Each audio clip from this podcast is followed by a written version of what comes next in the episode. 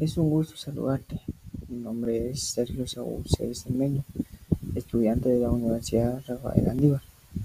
Te doy la bienvenida al primer episodio de mi podcast, el cual tiene por nombre Un municipio verde y productivo.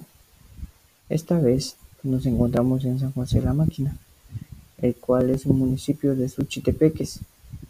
San José la Máquina cuenta con un gran área natural la cual hace único al municipio. Además, no solo cuenta una belleza natural espectacular, cuenta con maravillosas playas que son centros turísticos famosos, las cuales son muy visitadas por diversas personas de diferentes regiones. El municipio cuenta con una pequeña población dentro de la cual existen diversas culturas provenientes de otro lugar que se han emigrado al municipio. El municipio de San José la Máquina no solo es un municipio productivo, sino también es un albergante de muchas lenguas. Eso lo hace un municipio multicultural.